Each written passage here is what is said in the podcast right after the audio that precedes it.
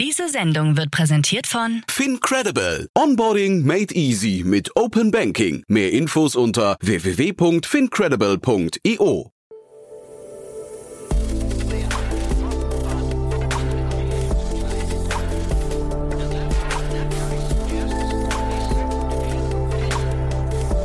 Startup Insider Daily. Morgen Update. Einen wunderschönen guten Morgen und herzlich willkommen zu Startup Insider Daily. Mein Name ist Jan Thomas. Heute ist Donnerstag, der 17. Juni und das sind heute unsere Themen. Erfolgreiches Börsendebüt für About You. Dafür ein nicht erfolgreicher Börsengang von Made.com. Emmanuel Macron könnte der Heilsbringer der europäischen Startup-Landschaft werden. Spotify veröffentlicht seine Live-Audio-App Green Room. Und Apple arbeitet möglicherweise laut Wall Street Journal an eigenen Erstversorgungskliniken. Heute bei uns zu Gast im Rahmen der Reihe Investments und Exits ist Paula Hübner von La Familia. Und wir haben nochmal gesprochen natürlich über den IPO von About You. Da hat Paula wirklich eine Menge spannender Fakten zusammengetragen.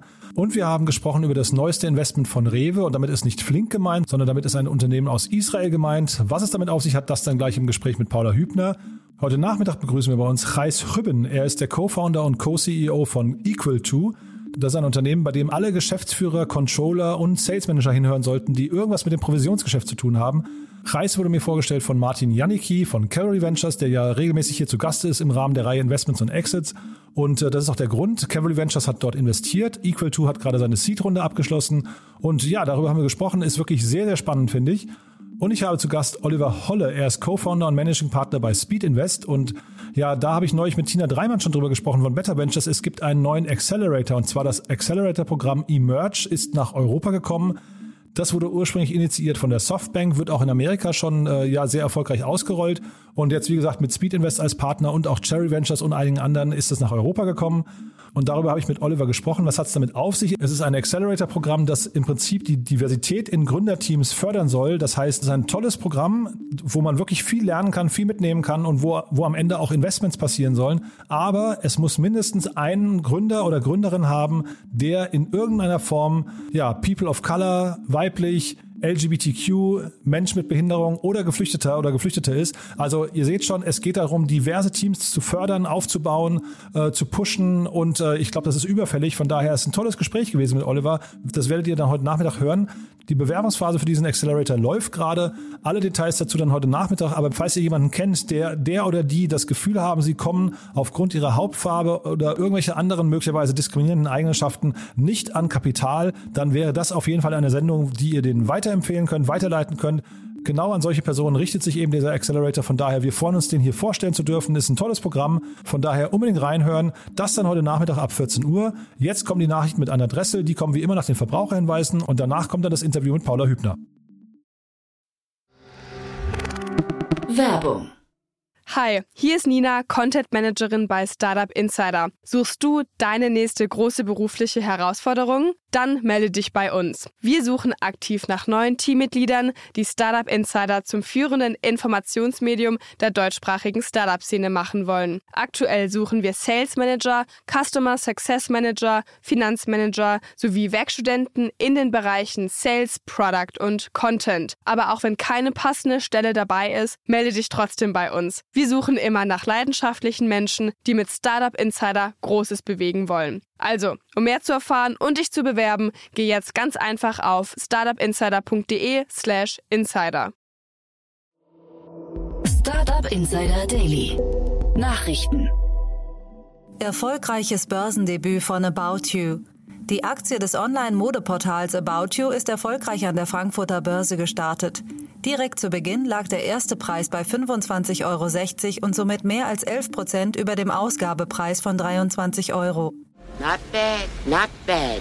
Gegen Mittag verzeichnete das Wertpapier dann sein Tageshoch von 26,85 Euro und beendete den Handelstag mit einem Stand von 26,10 Euro. About You konnte durch den Börsengang eine Marktkapitalisierung von rund 3,9 Milliarden Euro behaupten. Börsengang Made.com gefloppt. Anders als bei About You ist der Börsengang des britischen Online-Möbelhändlers Made.com hinter den Erwartungen zurückgeblieben. Die Aktien starteten bei ihrem Debüt an der Londoner Börse am Mittwoch 7% im Minus und das, obwohl der Ausgabepreis von 200 Pence bereits das untere Ende der avisierten Preisspanne bedeutete. Dies hätte einen Unternehmenswert von bis zu 775,3 Millionen Pfund, umgerechnet 1,09 Milliarden US-Dollar bedeutet. Made.com ist damit binnen kurzer Zeit der zweite enttäuschende Börsengang in London. Anfang April erst ist der Börsengang des Essenslieferdienstes Deliveroo gescheitert. Damals brachen die Aktien am ersten Handelstag um fast ein Drittel ein. Google News has been a staple for us for well over a decade and has been around almost since the beginning of Google News. It is an AI driven curation of the media that was so disruptive, countries such as Spain banned Google News from entering its borders. in addition to its new portfolio of publishers that it's working with, Google has attracted over 200 publications to join and be a part of this new Google feed. Regulierer überprüfen Google News Showcase. Seit letztem Herbst veröffentlicht Google auf seinem Portal News Showcase die Inhalte teilnehmender Presseverlage. Jetzt untersuchen deutsche Medienregulierer Google News Showcase, um zu überprüfen, ob Google seine Zugangsbedingungen gemäß Medienstaatsvertrag transparent gemacht hat. Mehrere Medienhäuser hatten sich an Landesmedienanstalten gerichtet, weil sie Nachteile für sich befürchten. Diesen Beschwerden erteilten die Medienregulierer bereits eine Absage, da keine Verpflichtung Googles zur aktiven Einladung der Verlage bestehe. Google teilte in einem Statement mit, dass man Showcase als eine von vielen Maßnahmen begreife, mit denen Google den Journalismus unterstützt. I want France to be a startup nation, meaning both a nation that works with and for the startups. Macron kündigt Startup Masterplan an. Zehn 100 Milliarden Euro Tech-Companies sollen bis zum Jahr 2030 in Europa geschaffen werden, so die Ankündigung von Emmanuel Macron. Frankreichs Präsident verfolgt bereits seit längerer Zeit das Ziel, dass Frankreich bis 2025 25 Unicorns hervorbringen solle. Dafür wurden insgesamt 5 Milliarden Euro bereitgestellt. Nun folgt die nächste Etappe. Macron kündigte an, dass man in Europa den Plan verfolgen solle, bis zum Jahr 2030 zehn Tech-Riesen mit einer Bewertung von jeweils 100 Milliarden Euro hervorzubringen. Frankreich übernimmt Anfang 2022 die EU-Präsidentschaft und könnte dann wesentliche Akzente bei Förderungen und Regulierungen setzen.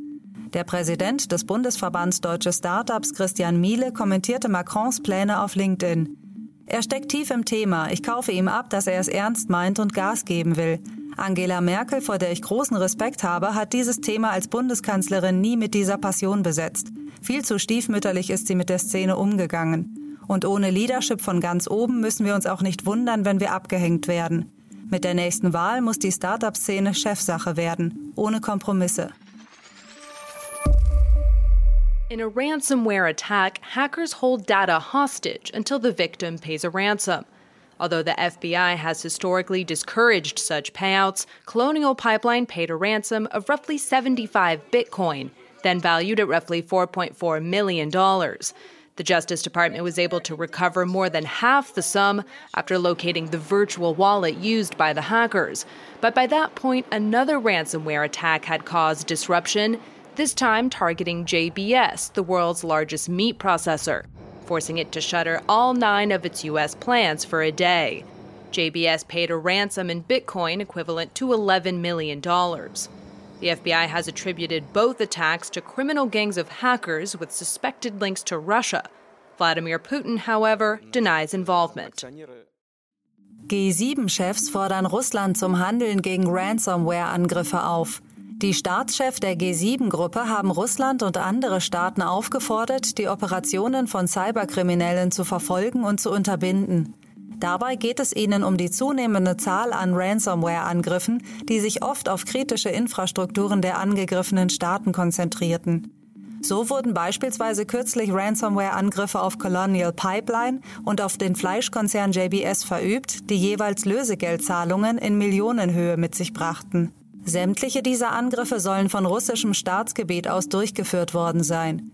In den USA werden derartige Cyberattacken aufgrund ihrer schweren Auswirkungen künftig voraussichtlich mit Terrorismus gleichgestellt. Bei der heutigen Pressekonferenz im Anschluss an den Genfer Gipfel zwischen den USA und Russland hatte Präsident Putin angekündigt, mit den USA in dieser Frage enger zusammenzuarbeiten. Es hieß sinngemäß, es sei von beiderseitigem Interesse, dass die Kriminalität im Cyberspace gestoppt würde. Auch Russland sei regelmäßig Opfer von solchen Angriffen. Gleichzeitig wies der Kreml-Chef weiterhin die Anschuldigungen zurück, dass die Angriffe von russischen Institutionen durchgeführt werden würden.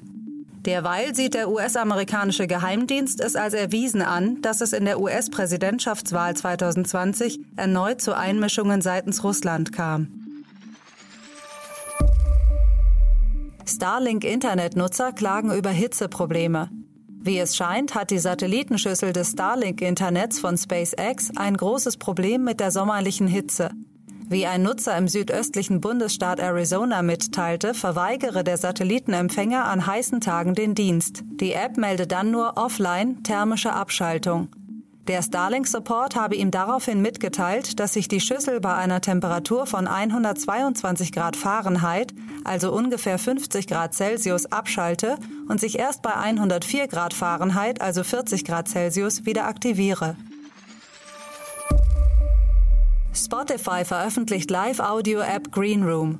Die Audio-Streaming-Plattform Spotify hat ihre neue App namens Greenroom veröffentlicht. Greenroom basiert auf dem bestehenden Code der Live-Audio-App Locker Room, welche Spotify zu Beginn diesen Jahres aufgekauft hatte.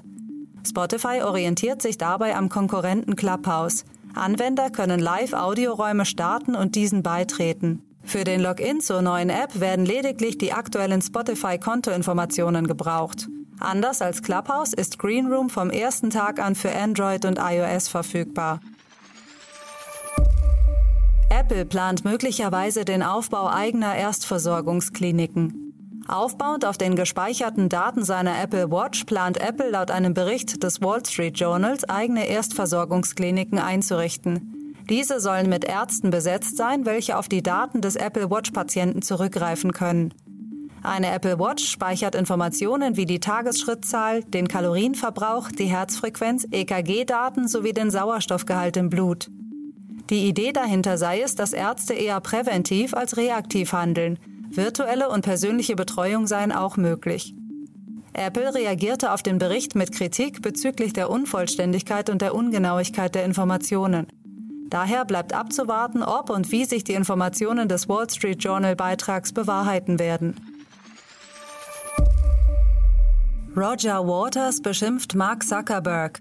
Auch wenn die Rockband Pink Floyd ihre besten Jahre bereits hinter sich hat, an seiner ihm innewohnenden Wut hat Bandmitbegründer Roger Waters offensichtlich nichts eingebüßt. Der heute 77-Jährige griff Facebook und dessen Chef Mark Zuckerberg im Rahmen einer Veranstaltung zur Befreiung von Julian Assange in Mexiko harsch an. I'd just like to say something very brief. This, this is something that I actually put in my folder when I came out here today. You have no idea what it is. Nobody does because it arrived uh, on the internet to me this morning. It's a request for the rights to use my song, Another Brick in the Wall 2, uh, in the making of a film to promote Instagram. So it's a missive. It's a missive from Mark Zuckerberg to me, right, arrived this morning with an offer of a huge, huge amount of money. And the answer is fuck you. No fucking way. Hintergrund ist ein Angebot des Online-Netzwerks, das kürzlich angefragt habe, den Pink Floyd-Song Another Brick in the Wall Part 2 für ein Video verwenden zu dürfen, um damit den Fotodienst Instagram zu bewerben. Die Antwort Waters dürfte unmissverständlich gewesen sein. Glassdoor-Ranking der beliebtesten CEOs veröffentlicht. Nicht nur der Angriff durch Roger Waters dürfte Mark Zuckerberg die Laune verdorben haben, der Facebook-CEO ist erstmals seit 2013 auch nicht mehr unter den Top 100 der beliebtesten CEOs zu finden. Die Jobplattform Glassdoor hat ihr alljährliches Ranking der beliebtesten CEOs von Unternehmen mit mehr als 1000 Mitarbeitenden veröffentlicht. Hier erreichte der Facebook-CEO nur noch einen Zustimmungswert von 88 Prozent und somit zwei Punkte weniger als der auf Platz 100 liegende Mercer-CEO Martin Fallon. Auf den Spitzenpositionen liegen Rich Lesser, CEO der Boston Consulting Group, und Shantanu Narayan, Chef von Adobe. In Deutschland teilen sich VW-Chef Herbert Dies, Continental-CEO Nikolai Setzer und IKEA-Chef Jesper Brodin den ersten Platz. Jetzt geht es weiter im Programm mit den Kurznachrichten. Startup Insider Daily. Kurznachrichten. Ripple erzielt Etappensieg. Ein Gericht in New York untersagt der US-Börsenaufsicht SEC Einsicht in vertrauliche Akten, die in Zusammenhang mit dem aktuellen Rechtsstreit gegen Ripple stehen. Der südkoreanische Autohersteller Hyundai kündigt an, bereits Mitte diesen Jahrzehnts seinen Flugtaxidienst starten zu wollen. Man liege deutlich vor seinem Zeitplan für die Einführung solcher Lufttaxis. Im Rahmen aktueller Anhörungen der Wettbewerbsbehörden kritisiert der Audio-Hardware-Hersteller Sonos Amazon, Google und Apple für deren Bedingungen aufgrund der erzwungenen Einbindung ihrer Sprachassistenten. Der chinesische Online-Händler Alibaba ist über mehrere Monate hinweg Opfer eines schweren Hackerangriffs geworden. In diesem Zusammenhang wurden Milliarden Daten von der Website entwendet, unter anderem Nutzernamen und Handynummern. Und das waren die Startup Insider Daily Nachrichten von Donnerstag, dem 17. Juni. Jetzt geht es weiter im Programm mit Investments und Exits. Startup Insider Daily. Investments und Exits. Ich freue mich sehr. Paula Hübner ist wieder hier von La Familia und wir sprechen über ganz tolle Themen, das weiß ich schon. Aber ich sage erstmal herzlich willkommen, Paula. Hallo. Hallo Jan, freut mich. Ja, freut mich auch sehr. Und ja, wir sprechen ähm, äh, gegen 20 Uhr und äh, damit ist der erste Börsentag von About You rum. Ich sage das deswegen, weil wir quasi so einen kleinen Recap machen wollen von, ja, von der Börsenstory, ne? Ja, genau, das wollen wir machen. Wie, wie hast du den Handelstag wahrgenommen oder, oder generell, wie siehst du About You? Ja, About You, ich finde es einfach eine, eine interessante Company. Einmal, ähm, weil die jetzt aus der Otto Group gekommen sind und ich glaube, so als die gestartet haben, hat man das, also war das einfach jetzt nicht klar, dass die wirklich so ein riesen, riesen äh, europaweiter äh, Online-Fashion-Retailer werden, der wirklich so eine hohe Relevanz hat. Ähm, deswegen finde ich aber schon mal so diesen, diesen Spin-out aus, ähm, aus quasi einem traditionellen ähm, Versand-Retailer super spannend. Und ähm, ich glaube, es ist auch einfach äh, super cool, was die da geschafft haben. Sind jetzt ähm, bei einer Market Cap von, von 4 Milliarden rausgekommen, was, glaube ich, auch so ungefähr den Erwartungen ähm, entspricht. Und ähm, die sind eben, also schon, ich werde es auch gleich nochmal anreißen, jetzt äh, immer noch sehr signifikant kleiner als Zalando, aber sind denen da schon äh, gewissermaßen auf den Fersen. Und das finde ich, ähm, finde ich einfach super interessant und auch einfach stark, dass wir da zwei so große europaweit relevante Player ähm, aus Deutschland kommen haben. Mhm. Die wachsen schneller ne, als Zalando gerade. Also wahrscheinlich auch logischerweise, aber wahrscheinlich ist das erstmal so der, der, Grund, warum dieses Unternehmen jetzt also mal mindestens 4 Milliarden wert ist und wahrscheinlich sich, also wir, wir geben hier, ich habe es gestern schon gesagt, keine Börsentipps und keine Aktientipps und so weiter ab, aber wahrscheinlich wird sich das ganz gut entwickeln, ne? Ja, könnte ich mir auch gut vorstellen. Ähm, ich habe mir auch mal angeschaut, so die, die ähm, Profitabilität und, und auch wie die sich so ein bisschen dann vergleicht dazu, wie Zalando dastand bei ihrem Börsengang. Ähm, also ähm, About You ist zwar jetzt aktuell ähm, EBITDA profitabel in Deutschland, aber in den anderen europäischen Ländern, wo sie aktiv sind, noch nicht. Und ähm, das ist auch super ähnlich dazu, wo Zalando bei ihrem Börsengang 2013 stand. Ähm, da waren sie nämlich auch noch nicht ähm, äh, profitabel und ich glaube, wenn ich es richtig gelesen habe, auch in Deutschland, nur in Deutschland knapp positiv und haben das dann aber ein Jahr später, also 2014, sind sie dann das erste Mal zwar nur sehr knapp, aber ähm, in, hatten sie das erste Mal ein profitables Jahr. Und wenn man jetzt einfach so, so eine Art äh, Analogie zieht, ähm, könnte das vielleicht jetzt so mit dem nochmal eingesammelten äh, Kapital für About You ähm, auch der, der Startschuss sein, dass sie dann sich auch in die Richtung bewegen, profitabel zu werden. Was würdest du denn sagen, wann war der Moment, wo du an, angefangen hast, an About You zu glauben? Weil ich erinnere mich in der Vergangenheit, also Zalando hat lange, lange sich vorwerfen lassen, dass sie Geld verbrennen und irgendwie hat niemand geglaubt, dass man mit Schuhen und dann später eben auch Mode irgendwie im Onlinehandel Geld verdienen kann. Ja, ich, also ich kann es eher, ich muss ganz ehrlich sagen, bei About You eher aus der Konsumentenbrille beurteilen, ähm, weil ich einfach irgendwann wahrgenommen habe, dass die schon, also wenn man einfach anschaut, was, was so auf dem Influencer-Markt wirklich breit unterwegs ist, dass man da einfach sehr, sehr viel von ihnen mitbekommt und dann ähm, auch einfach so die, die Breite am Sortiment und den Marken, ähm, die sie führen, ist einfach, also ist, ist super stark ähm, oder hat sich sehr stark entwickelt. Und ich glaube, die haben auch ein sehr starkes Employer-Branding mittlerweile. ähm, und sind da, glaube ich, einfach wirklich so, wenn, wenn ein Fashion Retail interessiert, sind die einfach in Deutschland auf jeden Fall der zweitrelevanteste Player. Ja, Employer Branding. Ähm, wir haben gestern mit dem Christian Hoppe schon darüber philosophiert, wie wichtig die Person Tarek Müller dabei ist. Was würdest du sagen? Ähm, ich würde sagen, der hat da auf jeden Fall äh, eine Relevanz. Ich, äh, ich habe jetzt persönlich mal mit ab und zu von ihm äh, gehört im Podcast. Ich kann aber sonst gar nicht so viel zu ihm sagen, aber ich habe schon das Gefühl, dass jeder ihn als den Gründer von About You wahrnimmt. Ich glaube, das ist bei Zalando weniger stark so. Also ich glaube, äh, Robert Gens kennt man eher, wenn man jetzt so ein bisschen aus der Szene kommt, aber nicht, ähm, nicht äh, sozusagen als als jeder Konsument, der bei Zalando einkauft. Oder sag mal, Paula, der, der, Markt, in dem die sich bewegen, also vor, vor allem, sagen wir, wahrscheinlich gucken wir in beiden Fällen, Zalando und About You ja auf Europa. Wie groß ist dieser ganze E-Commerce-Fashion-Markt? Ja, genau. Ähm, das vielleicht auch nochmal äh, gut zur Einordnung. Also der europäische Modemarkt ähm, generierte in 2019 so um die 400 Milliarden Euro Umsatz. Davon waren es in 2019 ungefähr knapp 20 Prozent, ähm, die online äh, liefen. Und das hat sich natürlich während der Pandemie äh, nochmal stark erhöht. Also ähm, laut Euromonitor sind wir da irgendwie jetzt bei 27 Prozent vom, vom ähm, Modemarktumsatz, ähm, der jetzt online läuft. Also das ist einfach eine, schon mal eine, eine, große adressierbare Basis. Und ich habe mal so ähm, auf den 2019er äh, Zahlen geschaut, wie viel denn jetzt eigentlich ein Zalando und About You von diesem europäischen Online-Modemarkt abdeckt. Und das ist schon beachtlich. Also ähm, schon vor der Pandemie und, und kann man sich ja dann ausrechnen, wie viel äh, das irgendwie nochmal 50 Prozent höher sein müsste. Ähm, äh, heute, äh, vor der Pandemie, waren es in circa 80 ähm, Milliarden Euro Umsatz in, in Online-Mode in Europa und davon machte Zalando so um die 8 Prozent. Und also da, das ist schon einfach äh, super stark, wie relevant die ähm, in Europa sind.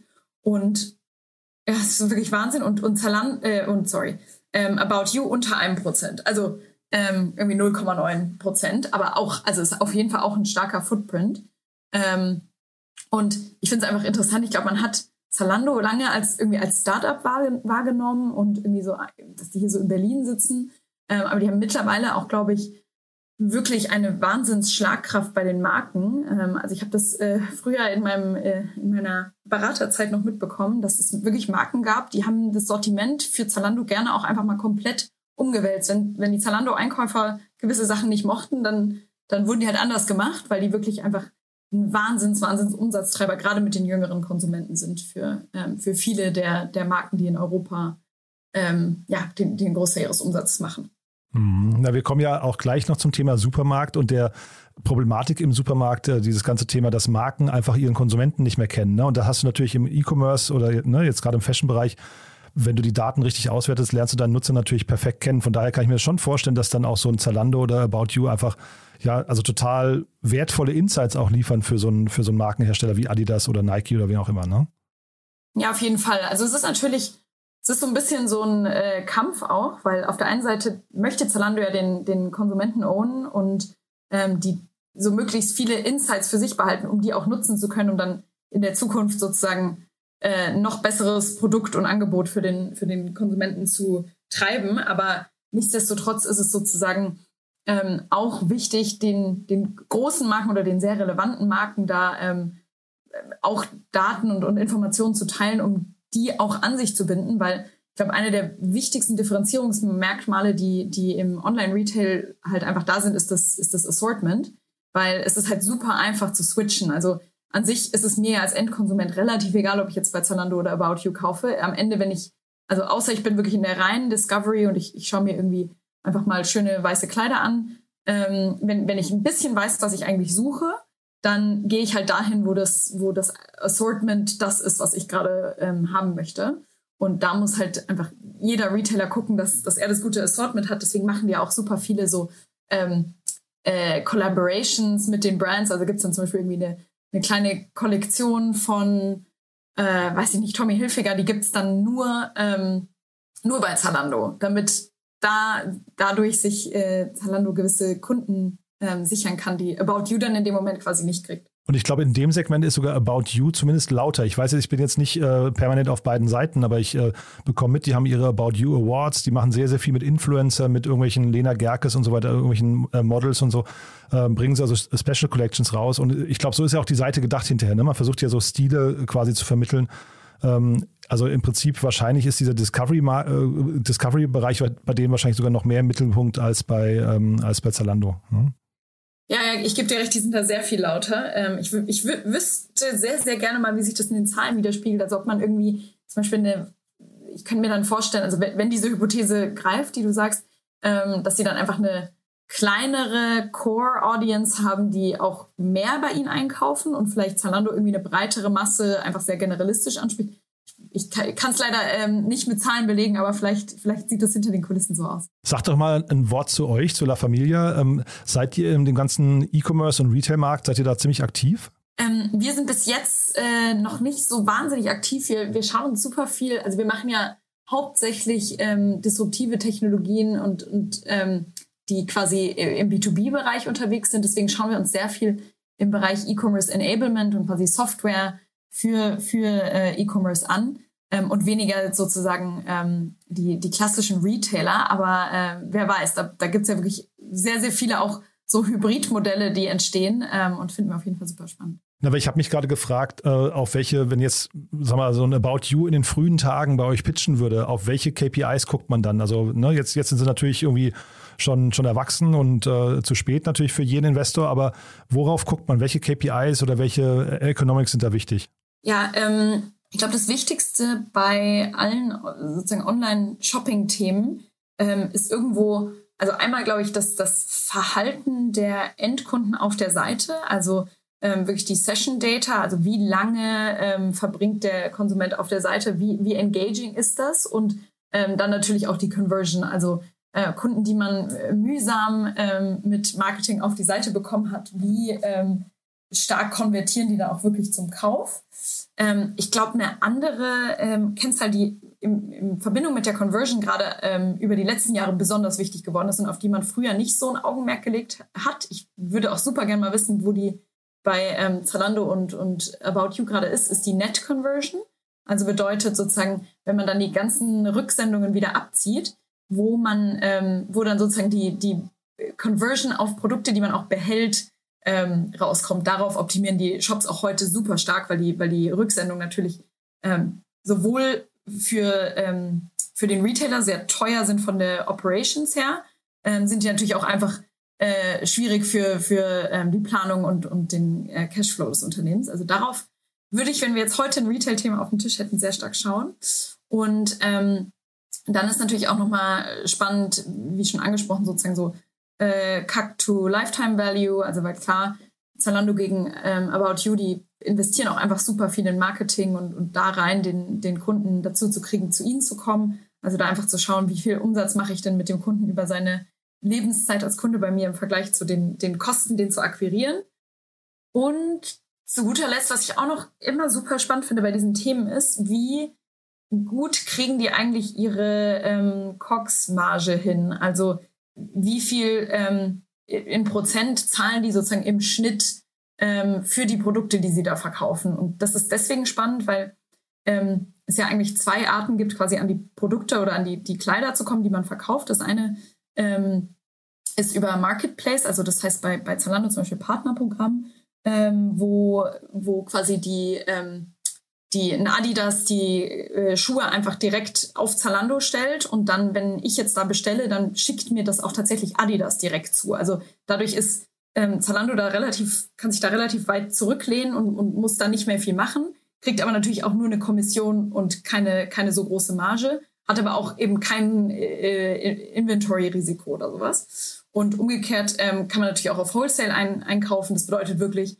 es gibt einen Einkäufer von Zalando, der sagt, wir möchten gerne 100 von diesen T-Shirts und dann muss Zalando da quasi auch in Vorleistung gehen, die zu bezahlen. Aber natürlich ähm, auch, ist, geht natürlich auch wieder mit höheren Margen ein. Das ist so ein bisschen das, das Spannungsfeld immer beim Retail und da die, die perfekte Mischung dazwischen zu finden, sozusagen, dass man immer alles äh, in Stock hat, aber nicht zu viel Risiko eingegangen ist, sodass man diese, diese Marge am Ende ähm, optimiert. Das ist, das ist, glaube ich, so die, die Königsdisziplin bei diesen äh, großen Händlern. Hm. Und da ist wahrscheinlich der Fashion-Bereich hinterher noch äh, ja mit der, mit der attraktivste, weil du halt eben keine ver verderblichen Waren hast und auch nicht so wie im Möbelbereich irgendwie Dinge, die du aufbaust und dann zurückschickst oder sowas. Ne? Also von daher ist das vielleicht sogar wirklich die, die perfekte, der, das perfekte Segment, ne?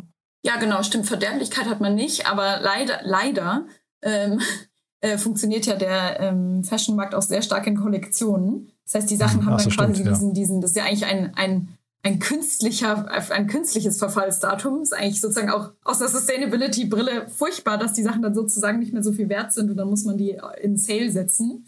Ähm, aber hast natürlich recht, also die müssen dann nicht irgendwie in, in drei Wochen weg sein, sonst kann man sie wegschmeißen. Aber ich glaube, das, das ganze Thema, was dann in Sale geht und was dann wirklich mit den Sachen passiert, die man gar nicht abverkaufen konnte, ist, glaube ich, nochmal so ein, ein, Thema für eine ganze Podcast-Folge in sich. Ähm, wie, wie Marken damit quasi langfristig umgehen. Ja, und also ich habe das gar nicht so auf dem Schirm, aber du hast natürlich total recht. Das Thema äh, Sommermode, Wintermode und Kollektion und so weiter ist eigentlich auch ein Thema, was man sich mal irgendwie in einem Nachhaltigkeitspodcast nochmal vornehmen sollte, weil das natürlich eigentlich ein bisschen wie aus der Zeit gefallen äh, sich anfühlt. Ne? Ähm, äh, vielleicht ja, um. Das, ne, um das abzuschließen, also About You hat, äh, habe ich gerade nochmal geguckt, äh, Höchstkurs war 26,85 Euro, das heißt äh, knapp 4 Euro über dem Ausgabekurs, also toll, ja, muss man sagen äh, kann man echt von einem tollen Erfolg reden. Und ich wollte dir kurz die Gelegenheit geben, äh, Paula, weil du gerade angesprochen habt, dass, äh, hast, dass ihr in disruptive Technologien investiert. Und äh, ich habe ja leider gestern mit dem Christian Hoppe schon sehr ausführlich gesprochen über 8Me, aber das ist ein Investment, das, äh, ja, da wart ihr dabei, ne? Ja, genau. 8Me ähm, waren wir auch schon in der Seed-Runde dabei. Äh, Ach sogar, das, ach guck mal. Ja, ja, genau. Wir sind, wir sind jetzt sozusagen ähm, schon, schon der Seed-Investor und ähm, haben uns da jetzt auch sehr eng mit, mit äh, Holzbrick Ventures ausgetauscht und äh, freuen uns total, dass sie jetzt ähm, dazukommen in die Runde und dass wir das jetzt zusammen weitertreiben dürfen. Genau, wir haben es gestern leider schon sehr ausführlich besprochen. Also da die, ja. für die Hörer, die es interessiert, ist eine Robo-Kitchen, kann man sagen. Ne? Also da ihr, ihr, erfindet quasi die, die Kantine neu, 120 Gerichte in der Stunde können dort äh, produziert werden, auf eine sehr coole Art und Weise. Und wir haben gestern in den Shownotes die, das Video, glaube ich, von Galileo war das, wenn ich mich richtig erinnere, ähm, verlinkt, wo man sich das mal angucken kann. Also ist echt eine abgefahrene Technologie. Wie groß kann das werden? Ähm, das wird natürlich einfach nur riesig. Aber nee, äh, um, um, um, da ein bisschen äh, eine, eine konkretere Antwort zu geben. Also alleine, ähm, ich habe jetzt nicht keine Zahl hier so zur Hand, aber ähm, alleine in Deutschland ähm, ist einfach die, dieser, der initiale Go-to-Market von AidMe super spannend, weil ähm, sie also quasi sagen, wir können die klassische Kantine ablösen oder ähm, zumindest irgendwie verschlanken. Und in Deutschland hat man halt einfach ein sehr dezentralisierte ähm, Arbeitswelt. Also es gibt ja sehr viele ähm, kleinere Städte und, und, viele Unternehmen, die überall verteilt sind ähm, und verschiedene Produktionsstandorte haben. Und momentan ist es halt sehr oft so, dass die in jedem Standort eine Kantine ähm, aufrechterhalten müssen, was sehr kapitalintensiv ist. Nicht nur von der Personalseite, aber auch das ganze Equipment, was man da aufbaut, ähm, ist, ist super, super ähm, mit hohen Investitionskosten verbunden. Und ähm, da dann zu sagen, hier ist irgendwie eine Alternative, die vom, von den Setup-Kosten und dann von den laufenden Kosten ähm, wirklich nur einen Bruchteil ähm, darstellt, einfach sehr spannend und kann, glaube ich, allein schon in Deutschland sehr, sehr groß werden, wenn man, wenn man diese ganzen Unternehmen ähm, angeht. Mal ganz davon zu schweigen, ähm, was danach kommt nach dem, nach dem Kantinen-Go-to-Market. Ja, sehr gespannt. Also und, ich glaube, ihr tut wahrscheinlich vielen, äh, vielen Mitarbeitern bei den Unternehmen, die über ihr Kantinenessen die ganze Zeit schimpfen, auch einen großen Gefallen, ne? Ja, das ist immer so, das ist so ein bisschen äh, bipolar, wenn ich mit Leuten darüber rede, weil die eine Hälfte sagt genau das, was du gerade sagst, die andere Hälfte sagt, naja, aber der, der deutsche Mittelständler möchte ja unbedingt seine Currywurst haben und der wird ja nicht, oder der möchte, was auch immer es sein mag, ähm, der möchte ja nicht aus so einem äh, Ro Roboter-Kochgerät ähm, ein, eine healthy Bowl haben. Aber ich glaube, dass das kann äh, AidMe ja sozusagen auch alles abbilden. Und ähm, das ist dann einfach nur eine Frage der Anpassung an den jeweiligen Standort und die Präferenzen, dass man da dann auch so gesund oder ungesund oder ähm, eben genau entsprechend den, den Geschmäckern ähm, vorgeht. Äh, das kriegt man, glaube ich, alles hin. Mhm. Und du hast mir im Vorgespräch gesagt, also du hast es ja schon getestet oder mehrfach getestet, ne? Ähm, das ist eine Erfahrung. Das ist eine super Erfahrung. Es schmeckt sehr gut. Ich also ich, ich bin sehr gespannt, wenn sich das durchsetzt. Bleiben wir auf jeden Fall dran. Äh, das, das könnte wirklich, glaube ich, groß werden. Und wir haben ein anderes Thema noch, äh, nicht, dass wir uns jetzt hier verquatschen, wir haben ja noch ein anderes Thema. Da hat man das Gefühl, äh, Rewe wacht langsam auf, ne? Ja, genau. Ähm, ich habe noch Trigo mitgebracht oder Trigo, ich weiß nicht genau, wie man es ausspricht. Das ist eine ähm, Com Computer ähm, Vision System ähm, die sowohl die Kamera-Hardware als auch ähm, eine datenschutzkonforme Software ähm, bauen, die es ermöglichen, wenn man im Supermarkt einkauft, ähm, wirklich automatisch den Checkout zu machen, ohne dass man sozusagen die ganzen Produkte aus dem Korb heben muss, sondern ähm, die werden dann sozusagen aus der Ferne schon mit einer Kamera erkannt und, und eingescannt und dann kann man das Geschäft einfach äh, sozusagen ohne, ohne ähm, aufgehalten zu werden verlassen. Und warum Rewe, was hat Rewe damit zu tun? Ähm, die haben jetzt da ähm, zusammen mit Viola Growth äh, nochmal eine, eine 10 Millionen US-Dollar Finanzierung ähm, an, an die Company aus Israel gegeben und arbeiten jetzt sehr eng mit denen zusammen, zum Beispiel den Grab-and-Go äh, Rewe-Markt in Köln aufzubauen. Ich war da ehrlich gesagt noch nicht. Ich weiß nicht, ob der schon full, fully fledged läuft oder ob die das jetzt gerade aufbauen. Ähm, aber die sind auf jeden Fall stark dran zu gucken, was da technisch jetzt geht und, und das dann eventuell auch auf andere Märkte auszurollen. Äh, mit Wacht auf meine ich einfach, dass Rewe sehr, sehr lange, glaube ich, äh, so ein bisschen die, die technologischen Entwicklungen verpasst hat, ne, was so die Veränderung von ihren Läden angeht. Und jetzt kommt halt Amazon Go, kommt langsam nach Europa, merkt man. Ne? Ich glaube, der erste Store ist in, in London eröffnet worden und sie haben auch gerade vorgestern oder so angekündigt, dass sie in Seattle einen riesengroßen, also das war der erste Großsupermarkt mit über 2000 Quadratmetern eröffnet haben. Und das ist natürlich irgendwie perspektivisch eine totale, totale Gefahr für ein Rewe. Ne? Ja, auf jeden Fall. Und, und Amazon ähm Amazon macht ja auch in seinen Stores schon sehr viel mit, mit Grab-and-Go-Technologie. Ähm, und da, da muss jetzt sozusagen Rewe auf jeden Fall mitziehen, wobei man zur Verteidigung von Rewe auch sagen muss, dass die ja, die haben ja auch so einen, so einen Innovation Hub oder, oder also investieren ja auch recht fleißig in Startups. Und ich glaube, die, die, der Wille ist schon länger da, ähm, innovativ zu sein. Und der, der Rewe Online-Shop ist ja auch ähm, einer derer, die schon, schon länger ähm, zumindest ernst zu nehmen, das, das äh, Online-Geschäft ähm, führen. Ähm, aber jetzt werden wir mal sehen, wie schnell sie es auch wirklich in, in, in, in alle ähm, Filialen bringen. Ja, also wer kritische Meinung zum Online-Shop von Rewe hören möchte, der sollte sich den Podcast von, äh, von Alexander Graf, Kassenzone, anhören. Ähm, der ist also per permanent nur am Lästern, wie schlimm dieser, dieser Auftritt ist. Also der, ne, der, der sagt quasi, wann kommt endlich Picknick und äh, Durstexpress und sowas nach. Ich glaube, in Kiel sitzt er, wenn ich es richtig im Kopf habe. Ne? Also der ist da wirklich ein kompletter, kompletter Gegner und kompletter Kritiker. Ähm, und mit Wacht auf meinte ich auch, weil die ja gerade erst in Flink investiert haben. Das ist ja auch sehr spannend. Also von daher, da kommen jetzt so ein paar, muss ich sagen, Puzzleteile, die irgendwie Rewe in einem anderen Bild, äh, anderen Licht erscheinen lassen. Ja, absolut. Also die, glaube ich, unter allen äh, großen LEH ähm, äh, Firmen in, in Deutschland wollen sie jetzt auf jeden Fall äh, vorne mit dabei sein. Mhm. Und äh, bei Amazon, ich habe mich dann einfach nur gefragt, wenn, wenn quasi der mit den tiefsten Taschen auch noch Technologieführer ist, das kann halt echt unbequem werden für alle anderen Beteiligten. Ne? Ja, absolut. Vor allem, weil die natürlich auch dann diese Technologie mit niemand anderen teilen werden und die dann nur noch weiter verbessern. Und äh, da muss man dann auf jeden Fall gucken, dass man in andere ähm, Anbieter investiert und, und sozusagen parallel äh, seine eigene Innovation da treibt. Hm. Und sag mal, Trico hätte auch ein Thema für euch sein können, oder? Ja, auf jeden Fall. Ähm, hätten wir super spannend gefunden. Wir sind ja auch, wir scheuen ja auch nicht vor Hardware-Themen zurück.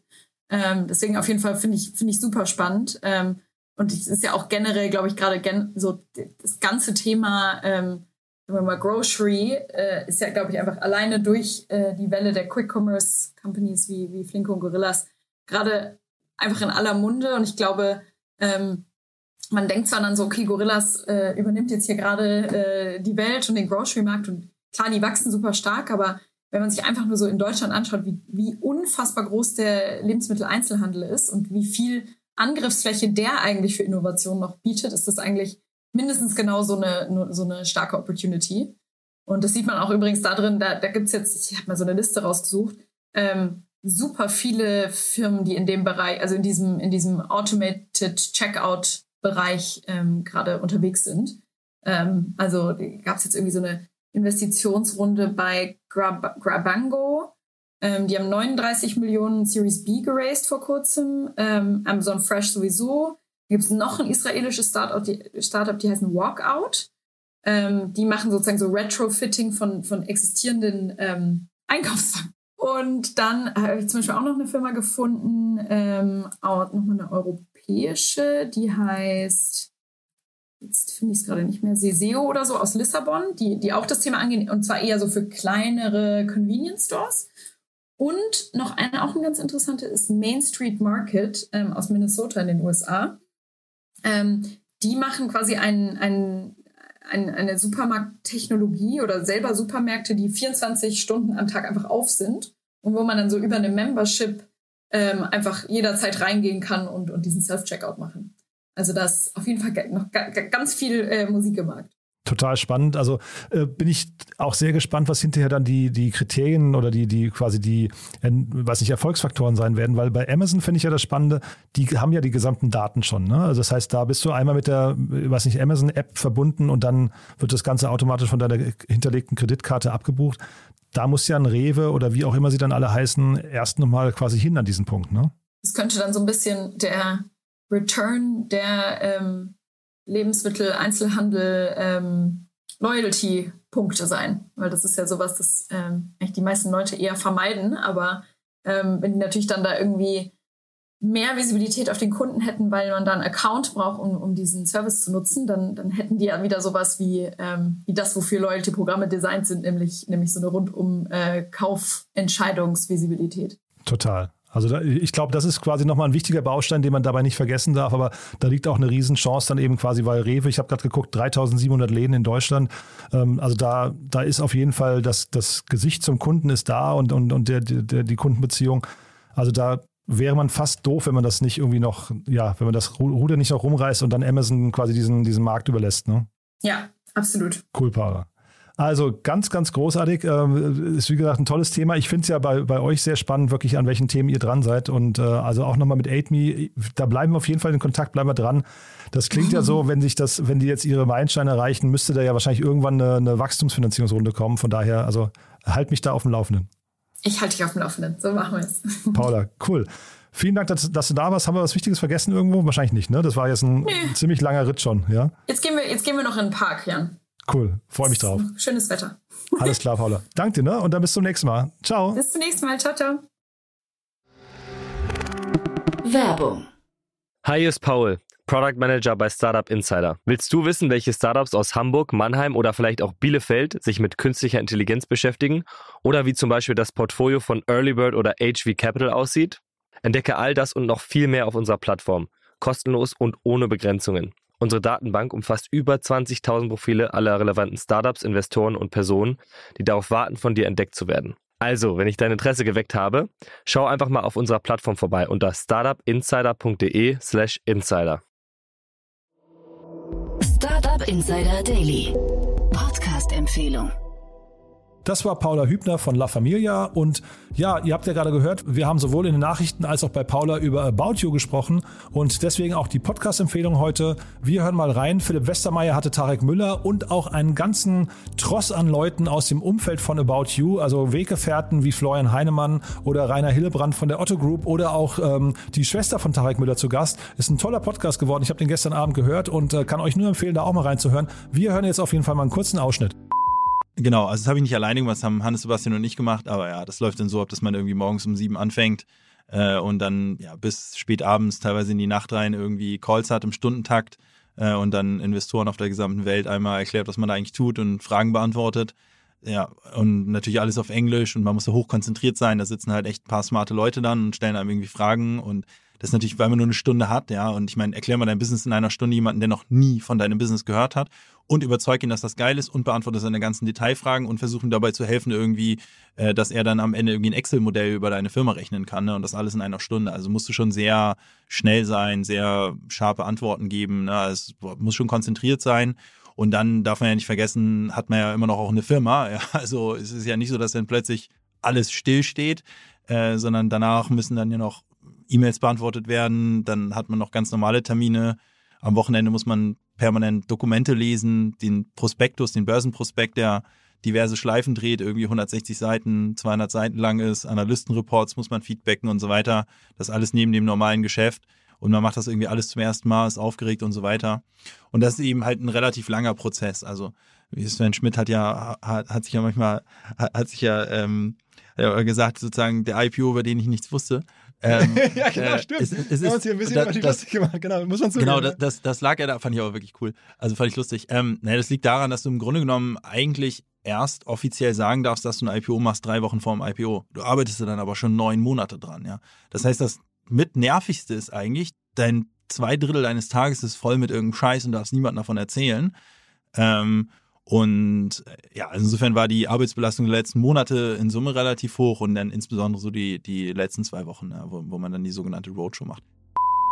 Ja, das war also der OMR-Podcast, quasi die Jubiläumsfolge, die Jubiläumsausgabe zum Thema About You, Börsengang, IPO. Wir verlinken das in den Show Notes, aber wenn ihr den OMR-Podcast äh, kennt, dann ist es die letzte Folge, die rausgekommen ist. Auf jeden Fall mal reinhören, ist wirklich sehr kurzweilig und man kommt aus dem Staunen nicht raus, was da für ein Unternehmen entstanden ist in dieser kurzen Zeit. Von daher ein toller Hörtipp. Und ansonsten bleibt natürlich der beste Hörtipp, nachher um 14 Uhr wieder reinzuhören. Dann, wie gesagt, mit Chais Hübben von Equal to und mit Oliver Holle von Speed Invest über das neue Accelerator-Programm Emerge, das ich eben, wie gesagt, für diverse diverse Teams einsetzen möchte. Das alles dann um 14 Uhr. Bis dahin, euch einen schönen Tag. Ciao, ciao. Diese Sendung wurde präsentiert von Fincredible. Onboarding made easy mit Open Banking. Mehr Infos unter www.fincredible.io.